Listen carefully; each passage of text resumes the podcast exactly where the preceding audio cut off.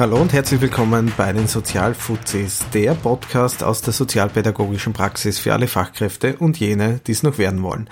Mein Name ist Stefan Dworschak und mit mir der großartige Alexander Unterberger. Hi Alex. Hallo an alle, die in der Runde teilnehmen. Grüß euch. Alex, wir sind jetzt doch schon seit einigen Monaten dran an einer Vorbereitung für diesen Podcast und der Gedanke, in diese Richtung was zu machen, spukte jetzt sogar schon länger in unseren Köpfen rum.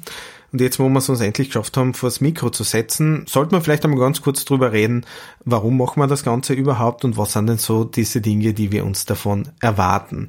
Weil dieses Format ist ja noch nicht so etabliert in der Wissensvermittlung im Sozialbereich. Was waren denn für die diese ausschlaggebenden Gründe? Vom Grunde auf ist es eigentlich das immer wiederkehrende Problem, dass man in den Ausbildungen und in den Fortbildungen feststellt, dass man gar nicht die notwendige Zeit hat, äh, um den Studenten, um den Teilnehmern äh, alle praktischen Möglichkeiten mitzutransportieren. Also es wäre auch eine Überforderung der Grundausbildung äh, zu erwarten, dass die alle methodischen Tricks miterzählen. Ähm, aber gleichzeitig erlebe ich einen großen Wunsch und ein großes Bedürfnis von Studenten und Teilnehmern, äh, viel über methodisches Praxiswissen zu erfahren. Und das ist eigentlich der Grund, warum mir diese Idee so gut gefallen hat. Ich bin in der Praxis mit den gleichen Wünschen konfrontiert. Ich darf ja Arbeitsgemeinschaft in der mobilen Kinder- und Jugendhilfe leiten. Und da erlebe ich, dass dieser Ruf nach unkomplizierten Zugängen zu fachspezifischen Themen und Methoden einfach riesengroß ist. Und wenn man dann genauer nachhakt, woher dieser Wunsch eigentlich kommt, kriegt man meistens die Antwort, naja, das haben wir in der Ausbildung nicht gelernt. Und das ist natürlich richtig. Bildungseinrichtungen, die für die Ausbildung auch zuständig sind, sind dazu da, um die Theorie zu vermitteln, auf der unser gesamtes Handeln ja basiert. Und Methoden oder praxisnahe Ansätze werden zwar behandelt, aber meist nur rudimentär. Das große Problem allerdings ist, dass es nach der Ausbildung keine Zuständigkeit mehr dafür gibt, wie dieser Transfer von der Theorie in die Praxis überhaupt passieren kann. Das heißt, es wird meistens den Fachkräften selbst überlassen, sich dieses Wissen irgendwie anzueignen, oder es gibt eine wenig systematische Vorgehensweise in den Trägerorganisationen, meist nur beschränkt auf das aktuelle Fachkonzept, nach dem gearbeitet wird. Und zusätzlich kommt noch dazu, dass sich einfach die Art der Wissensvermittlung in unserem Bereich einfach nicht verändert.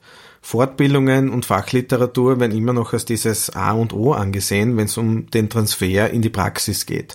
Also zumindest dann, wenn man nicht wirklich sehr kreative und motivierte Mitarbeiterinnen hat, die ihr Wissen einfach aufbereiten und im Team zur Verfügung stellen.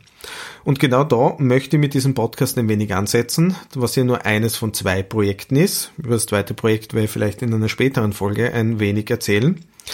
Und da möchte ich eben, wie schon gesagt, ansetzen und eine andere Möglichkeit der Wissensvermittlung auch anbieten. Und äh, das eignet sich einfach hervorragend, das ja von der Fahrt von einem zum nächsten Termin dann wirklich anzuhören. Ja, ich bin schon total gespannt auf das, was da alles rauskommen wird. Vor allem, weil ja auch bei der Fortbildung äh, dann immer wieder trotzdem die Grundthesen und wieder die Grundtheorie erzählt wird meist. Also es gibt ja ganz wenige so ganz aktive Praktiker, die sich trauen zu erzählen und sag einmal, schilder mir einen Fall und dann bocken wir es an und da könnte man das so oder so probieren. Steigen wir ein in unser heutiges Thema. Heute soll sich alles so um diese Thematik von Vorinformationen drehen. Also, was weiß ich schon über eine Familie, bevor ich überhaupt zu arbeiten beginne? Es gibt ja immer noch keinen breiten Konsens darüber, ob Vorinformationen für den Fallverlauf jetzt in irgendeiner Form äh, wichtig sind oder vielleicht sogar hinderlich sein können. Und deswegen finden wir es einfach spannend, uns gleich in der ersten Folge auch wirklich damit auseinanderzusetzen.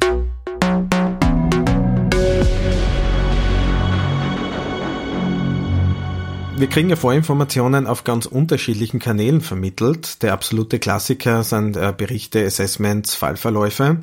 Und diese Schriftstücke bekommt man in einigen Fällen ja auch wirklich automatisch mit dem Hilfeplan sogar schon mit übermittelt. Und der andere, meist allerdings unterschätzte Kanal, auf, dies, auf dem Vorinformationen fließen, ist dieser informelle Kanal. Also zum Beispiel, wenn Kolleginnen vor Jahren schon den, äh, in dem Fall gearbeitet haben oder beim vorherigen Arbeitgeber dieser Fall schon im Team betreut worden ist. Und diese Informationen, die ich da bekomme, die erzeugen, ob das jetzt gut oder schlecht ist, mag ich jetzt noch dahingestellt lassen, automatisch bei mir Bilder, die mir die Arbeit im Fall erleichtern, aber auch erschweren können. Ich gehe grundsätzlich nicht so völlig neutrale, leere Hülle in der Betreuung und bilde mir dort basierend auf dem, was ich erlebe, meine gesamten Meinungen. Ich bin ja ständig beeinflusst von vielen Faktoren, von meiner privaten Stimmung, ähm, von dem, was in der Teamsitzung passiert ist, über den Autofahrer, über den ich mich furchtbar aufgeregt habe, weil er mir die Vorfahrt genommen hat. Also ich projiziere ständig meinen gesamten Gefühls- und Erfahrungshorizont in eine neue Situation. Und ich glaube, dessen muss man sich wirklich bewusst sein, wenn man sich des Themas der Sinnhaftigkeit von Vorinformationen widmet. Wie siehst du das, Alex? Ja, auf alle Fälle. Vor allem, wenn man dann noch sich ja mit überlegt, dass die ganzen Vorinformationen, die wir kriegen, ja meist äh, fast ein bisschen heuchlerisch vermittelt werden als objektive Informationen über eine Person über oder über eine Familie oder ein ganzes System. Und das ist ja schlicht und ergreifend schon mal nicht wahr. Jede, jeden Eindruck, den wir gewinnen, der saust ja durch unsere Wahrnehmungskanäle, durch unseren Sinnesapparat mit unseren, wie du schon gesagt hast, Vorinformationen und aktuellen Befindlichkeiten. Also im Grunde genommen am Ende ist jede jede Darstellung oder jede Erlebnisbeschreibung über andere Menschen oder andere Situationen immer und ausschließlich eine subjektive Darstellung der Person, der mir das erzählt. Also es geht ja gar nicht ohne dieser eigenen äh, Geschichte. Zudem kommt dann noch dazu, dass wenn man dann schon was beschrieben kriegt und wenn der, der, der andere noch so bemüht, quasi das so neutral wie möglich darzustellen, ja es noch immer, auch wenn das gelingen würde, keine echte Aussage über das Wesen oder die, oder die, die Gesamtkonsistenz von der Person ist. Es bleibt ja immer noch diese, diese, dieser, dieses theoretische Wissen um den Zusammenhang zwischen Verhalten und Kontext. Das heißt, ein Verhalten ist nie einfach nur separat da und wird in jeder x-beliebigen Situation unter jedem x-beliebigen Rahmen die gleiche Weise wieder heruntergespult. Es gibt ja immer eine Verbindung zwischen dem Verhalten eines Menschen und dem Kontext und vor allem auch dem Kontinuum, also dem Zeitpunkt, an dem das Ganze geschieht. Und wenn wir als nachgeordnete Betreuungspersonen, wenn es sogar schon eine Vorgeschichte vielleicht gibt, äh, in einen Fall einsteigen, dann ist schon mal eine Sache ganz anders. Völlig anderer Kontext, weil auch ich eine andere Person bin, die auf die Personen trifft, um das geht und gleichzeitig sind die alle um ein Jahr oder um ein, um ein Dreivierteljahr öder geworden. Ich glaube, man muss als erstes einmal festhalten, dass sich Vorinformationen jetzt, egal auf welchem Kanal die auch fließen mögen, einfach nicht verhindern lassen. Man wird unweigerlich damit konfrontiert werden. Und die Versuchung ist natürlich groß, sich vorab schon unbewusst eine Meinung zu bilden. Das passiert vor allem bei Schriftstücken äh, relativ schnell, weil man versucht, zwischen den berühmt-berüchtigten Zeilen zu lesen. Äh, wir Menschen sind ja einfach Weltmeister darin, diese äh, Muster zu erkennen, wo vielleicht auch gar keine vorhanden sind. Und bei äh, Vorinformationen gibt's, wie du eh schon richtig angesprochen hast, äh, einige Fallen. Und eine ist wirklich dieser fehlende zeitliche Kontext. Es wird uns ganz, ganz oft versucht, äh, Informationen, die vielleicht einige Monate oder manchmal sogar Jahre zurückliegen, einfach als brandaktuelle Informationen zu verkaufen. Da schaffen wir es vielleicht noch durch Nachfragen, äh, diesen Fehlschluss ein wenig aufzulösen. Allerdings verzwickter wird schon dann, wenn es um allgemeingültige Schlussfolgerungen gibt, die sich immer wieder in Vorinformationen äh, versteckt irgendwo befinden und die mitunter auch relativ schwer zu erkennen sind, weil wir tendieren dazu, Handlungen einer Person auf eine monokausale Ursache zu reduzieren. Wenn ich jetzt zum Beispiel mit einer Person mit diagnostizierter Borderline-Störung arbeite, tendiere automatisch dazu, jegliches Handeln, das nicht dieser Norm entspricht, damit zu begründen. Und das passiert einfach bei Vorinformationen. Und das ist etwas, was ich sehr, sehr äh, bedenklich empfinde. Ich kann deine Ausführungen absolut zustimmen. Und zudem dazu, das, was wir als Informationen für, von anderen kriegen und was wir noch aus äh, Informationen herausinterpretieren, kommt auch noch dazu, dass ich erlebe, dass ich jetzt noch fast 30 Jahre immer wieder sagen würde, dass sogar meine Erfahrung, diese vielen Jahre Erfahrung, direkter Hemmschuh sein können in dem Aufnehmen einer neuen Betreuung. Ich habe zwar auf der einen Seite viel Erfahrung auf methodischer Ebene, das heißt, ich kann mich sehr gut in irgendwas hineinmanövrieren und auch wieder herausmanövrieren, aber gleichzeitig habe ich auch unglaublich viel Vergleichsmöglichkeiten und dadurch wahrscheinlich auch schon viele Vorurteile. Es passiert mir regelmäßig, dass ich in eine Situation komme und einen Klienten treffe, der mir neu äh, zugewiesen wird. Äh, und im ersten Moment sehe ich den und denke mir, ah, eh klar. Das ist wieder so einer. Und da geht's mir mit ganzen Familien so. Das heißt, ich vergleiche ständig mit anderen und bin natürlich mit meiner Wahrnehmung total eingeschränkt und bin nimmer beim reinen Erfassen dessen, was die, was die neue Situation auf mich heranbringt. Ich ziehe sofort parallelen Vergleich mit anderen Familien und das erlebe ich ehrlich gesagt als wirklich großes Problem. Man kann ja immer so individuell auf äh, andere zugehen, je mehr Erfahrung das man hat. Ein kleiner Ausweg hat mir gerade vor kurzem ein Kollege erzählt, wie er das macht. Wenn er in eine neue Betreuung geht, er versucht immer mit der Haltung des neugierigen Anfängers in eine Situation einzugehen. Also auch noch, der ist auch so lang dabei wie ich, als hätte er noch nie in seinem Leben eine Familie betreut. Du sprichst einen ganz einen wichtigen Punkt an. Ähm, Erfahrung ist ja noch nicht ganz, ganz wichtig in unserem Beruf. Allerdings vergessen ganz, ganz viele darauf, dass Erfahrung auch problematisch werden kann. Nämlich dann, wenn ich sozusagen betriebsblind wäre. Weil wenn ich jahrelang in einem Bereich tätig bin, und das ist natürlich nicht nur im Sozialbereich so, dann schleichen sich Automatismen ein. Das ist was Normales und im Grunde genommen nichts Schlechtes, weil das erleichtert uns unsere Arbeit und das haben wir ja von unseren Grundanlagen natürlich darauf ausgerichtet. Ich beginne mal also sozusagen mein Schema F zu entwickeln und äh, zu perfektionieren. Das bedeutet in der Praxis, ich greife automatisch dann auf jene Dinge zurück, die in der Vergangenheit den gewünschten Erfolg gebracht haben. Und wenn ich meinen Job gut mache, dann funktioniert das in acht von zehn Fällen gut. Der neunte beginnt dann irgendwie holprig zu werden, aber mit meiner Erfahrung kann ich da noch gegensteuern. Und den zehnten, den setze ich dann allerdings komplett in den Sand. Und dann höre ich oft so Sätze wie da, ja, da hätte man viel früher ansetzen müssen, da ist überhaupt nichts mehr gegangen. Aber in Wirklichkeit habe ich einen entscheidenden, durch meine Erfahrung ausgelösten kapitalen Fehler begangen, der im Sozialbereich leider immer noch ganz, ganz weit verbreitet ist. Nämlich, dass davon ausgegangen wird, dass sich die Familie dem Stil und der Vorgehensweise der Fachkräfte anpassen muss und nicht umgekehrt. Und das halte ich für ziemlich problematisch. Auch das kann ich da wiederum nur bestätigen. Es ist ich glaube, dass ich nicht übertreibe, wenn ich sage, dass ich die in die in die ersten zehn Jahre meiner praktischen Tätigkeit fast wie eine wie die Flagge der Ehre von mir das Motto hergetragen habe. Also ich gehe jetzt einmal in der Familie ein und dann schaue ich einmal. Ja? Und in dem Moment quasi, wenn ich einfach nur mit meiner Situation da einige äh, und das einmal nur auf mich wirken los, äh, dann komme ich natürlich auch wieder zu meinen üblichen äh, Zugangswegen. Also das heißt, ich werde ja auch bestätigend denken. Man will sich ja nicht irren. Nicht? Also das heißt, man kommt immer wieder auf diese gleiche Geschichte, auf die, immer schon, auf die man eh schon gekommen ist. Man könnte also sagen, dass ich in der ganzen Herangehensweise in den Fällen am Anfang dann doch immer ein bisschen strategielos gewesen bin. Ähm, das ist allerdings ein bisschen schwierig, weil soll, sollte jetzt tiefenentspannt quasi äh, voll meiner Energie und meiner Kraft und voll meiner Aufmerksamkeit in eine neue Betreuung kommen, dann passt das ja irgendwie, dann wäre ich schon irgendwie hinkriegen, dann wäre wir schon in der Situation irgendwie ähm, eine Strategie zurechtlegen. Nur das ist ja nicht die Wirklichkeit. In Wahrheit äh, ist der neue Kontakt irgendwann am Tag, wo ich vorher drei oder vier andere Kontakte zu Klienten auch schon gehabt habe oder noch haben werde da hinten noch äh, und dementsprechend ich mit meinen Gedanken auch nicht frei bin und nicht mehr einfach nur aus- und abschalten kann. Das heißt, ich kann nicht einfach das löschen, was heute den ganzen Tag schon war. Ich werde es automatisch mit einbringen.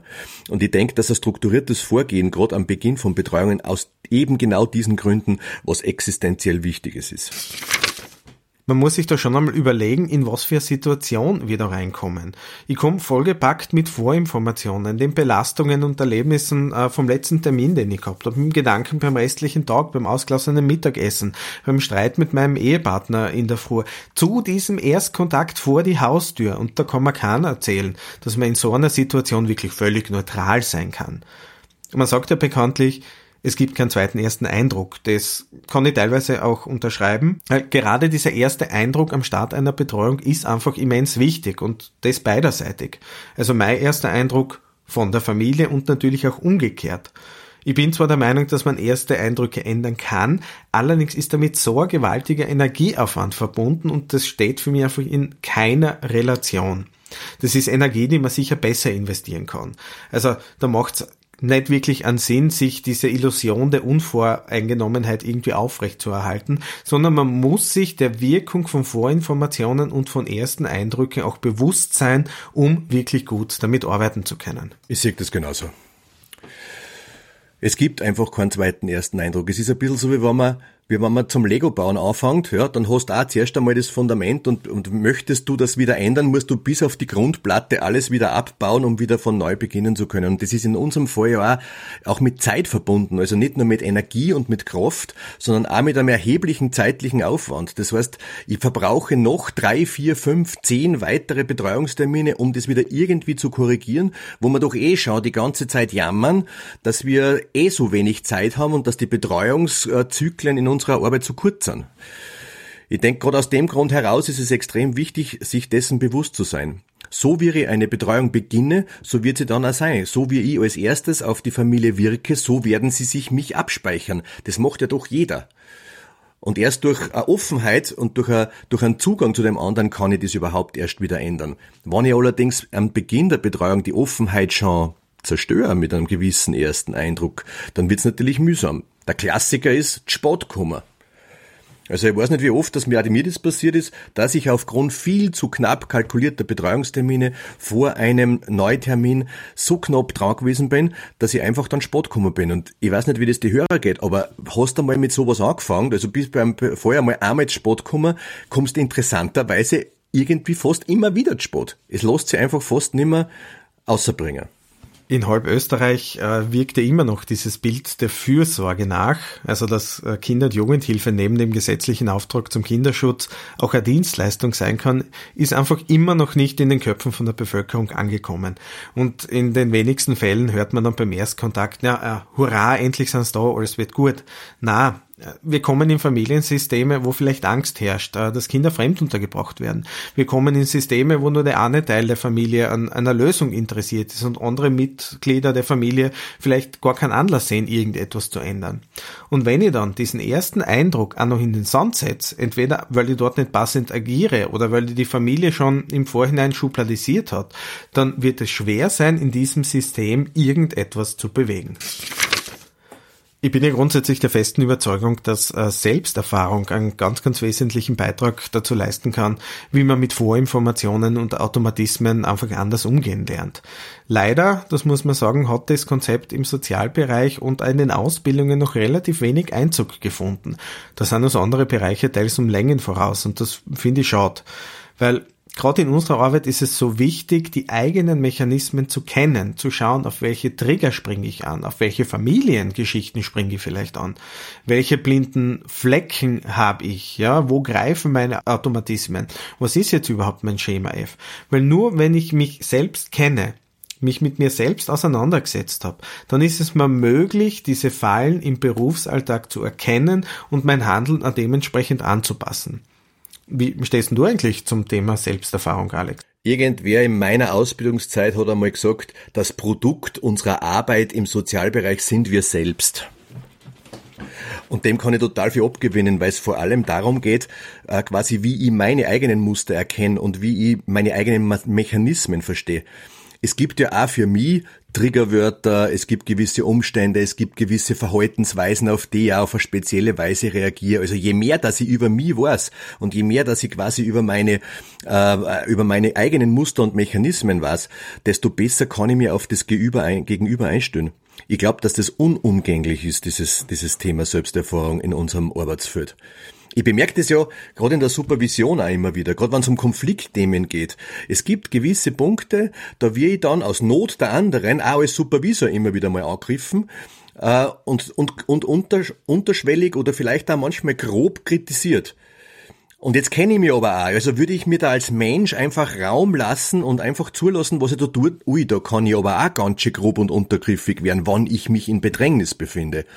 Und über diese Sachen Bescheid zu wissen, um nicht eben nur so zu reagieren, wie ich eben bin, Übrigens auch so, eine, auch so eine, eine, Aussage, die mir zu dem Thema einfällt, hört man von ganz vielen Kollegen quasi, ich bin wie ich bin und ich bin authentisch und drum ist das gut so.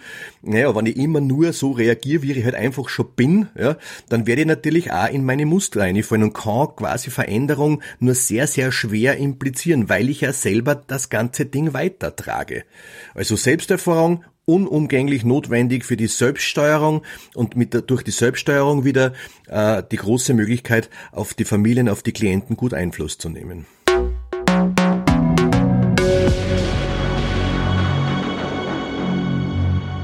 Damit nähern wir uns schon dem Ende der ersten Folge. Fassen wir ganz kurz zusammen, was wir heute gehört haben.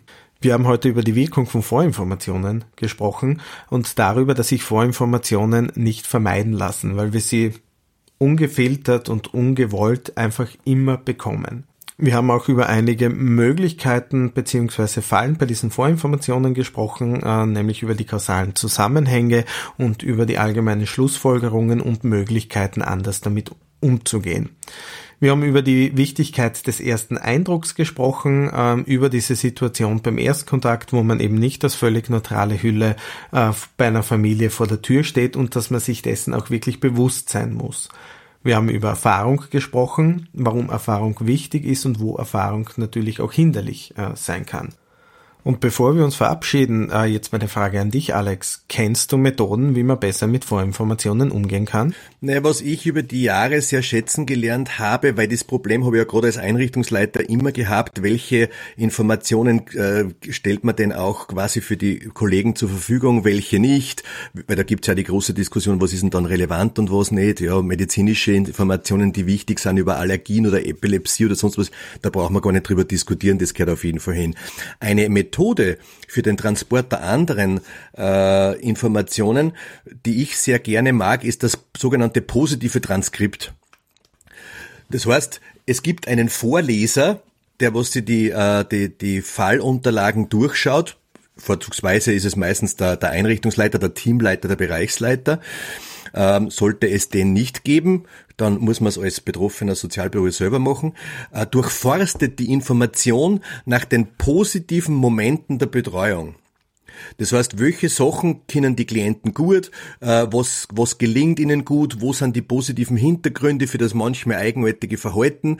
Also, weil sonst ist es ja eher üblich, dass diese Vorinformationen, die wir kriegen, eher Problembeschreibungen oder Problemdefinitionen beinhalten. Das heißt, es wird immer beschrieben, was ist alles schlecht, was funktioniert nicht. Eh logisch, weil es ja quasi die Tätigkeit für sich begründen muss. Ich kann ja nicht reinschreiben, die ganze Familie ist total super, sie sind total bemüht, sie gehen sehr gerne in Konfrontation und setzen sich gut und gerne mit anderen auseinander. Ja, für was braucht man denn dann eine Betreuung? Also das ist so das eine, was mir ganz, ganz wichtig und wertvoll äh, geworden ist.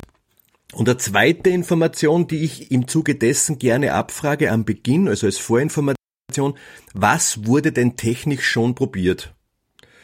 Das heißt wirklich, welche Methoden wurden schon angewandt, was hat man schon ausprobiert und was hat geklappt und was hat nicht geklappt.